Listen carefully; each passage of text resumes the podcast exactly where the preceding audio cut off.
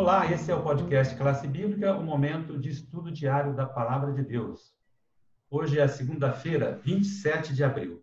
Convido você a se concentrar em um estudo com a gente para aproveitarmos o máximo do que o guia de estudo trouxe para nós nesse dia. Hoje vamos falar um pouco da unidade das Escrituras. E quanto à unidade, tem alguns versos aí que nos dão um esclarecimento, né, Daniel? Exatamente isso. É, e o estudo de hoje, ele é continuidade do estudo de ontem. Não é? é na Bíblia, há a afirmação de que o que nela foi escrito não veio de homem, mas veio de Deus. Né? Então, ou seja, isto é, o que chamamos de inspiração para nós. Né? Então, o conteúdo da Bíblia, ele é um conteúdo divino, né? e não de alguns seres humanos. Ou seja, toda a escritura ela é inspirada, como está lá escrito em 2 Timóteo. É, os profetas, que eram homens santos na época, ou seja, mais submissos a Deus é, que os demais, e obedientes e fiéis, esses foram escolhidos como profetas. É, daí eles se tornaram mensageiro de Deus é, aos demais seres humanos. E foi por meio deles que Deus enviou as suas mensagens. E eles, é, ou seja, elas foram escritas sobre o cuidado e inspiração de Deus, é, conforme também diz lá em 2 Pedro é, 1, 20 e 21. E por isso que a Bíblia não tem contradições em seu texto. Ela é uma unidade, é, mesmo tendo sido escrita ao longo de 1.500 anos por uns 40 escritores. Mas, como já, já afirmei, é, e como quase todos já sabem, o autor é um só e não é um ser humano, é Deus é, que não falha jamais. E podemos agora tomar duas conclusões. Né? A Bíblia é produto de um Deus perfeito, que é infalível, né? por isso ela é uma perfeita unidade, e por ser ela uma unidade em perfeita harmonia, apesar das dezenas de é, é, dezenas de escritores ao longo dos anos, né? ao longo dos milênios. E indica que existe um Deus perfeito. É, ou seja, ela é tanto produto de um Deus perfeito, como testemunha também é, que existe um Deus assim. Com relação à unidade também, a gente pode considerar aqui o seu grau de importância. Né? É importante até que ponto a unidade, Tiago? Ah, o nosso guia de estudos nessa questão da unidade, ele nos remete a dois textos. Um é Tito, capítulo 1, verso 9, e o outro é 2 Timóteo, capítulo 1, verso 3. Eu não vou ler os textos, mas eu quero destacar duas palavras, né? Ah, dois verbos.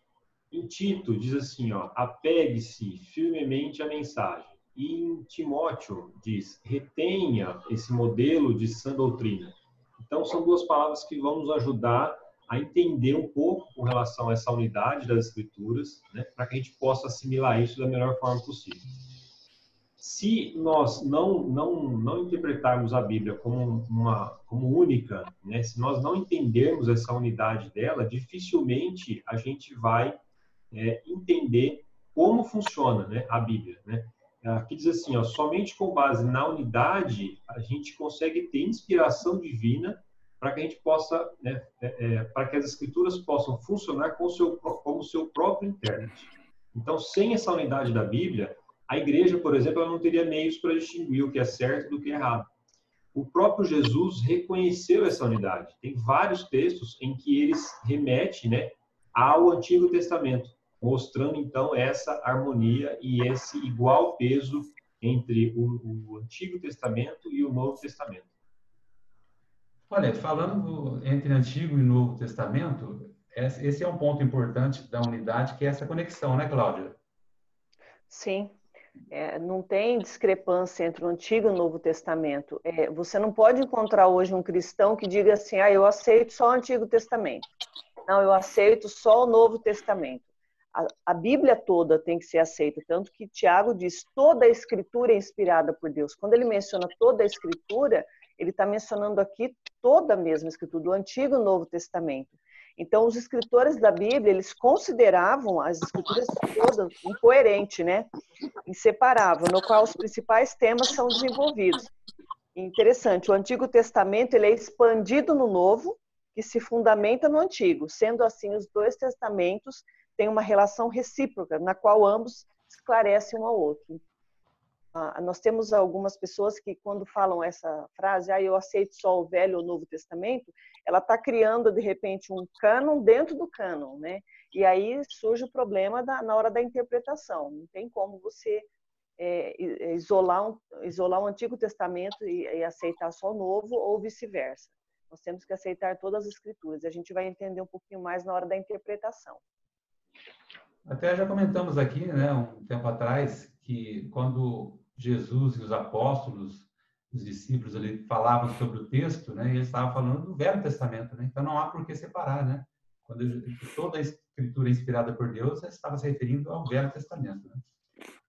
Olha aí, então, você que nos acompanhou aqui nesse guia na segunda-feira, é, você deve ter observado que a gente considerou aqui, primeiro, que a unidade ela envolve toda a escritura, né, e não pode ter uma particular interpretação, né, conforme até o Daniel mencionou muito bem. Depois a gente também considerou que a questão da unidade ela não há, ela é, tem uma importância e ela ajuda a gente a distinguir o que é certo e o que está errado, né, Tiago? E depois também, agora a Cláudia enfatizou essa questão da relação do Novo, do Velho Testamento, do Antigo e Novo Testamento, e essa condição aí de estar juntos para que a gente tenha uma visão geral aí de, da revelação divina. Com isso terminamos aqui o nosso estudo de hoje. Voltamos amanhã com você. Até lá.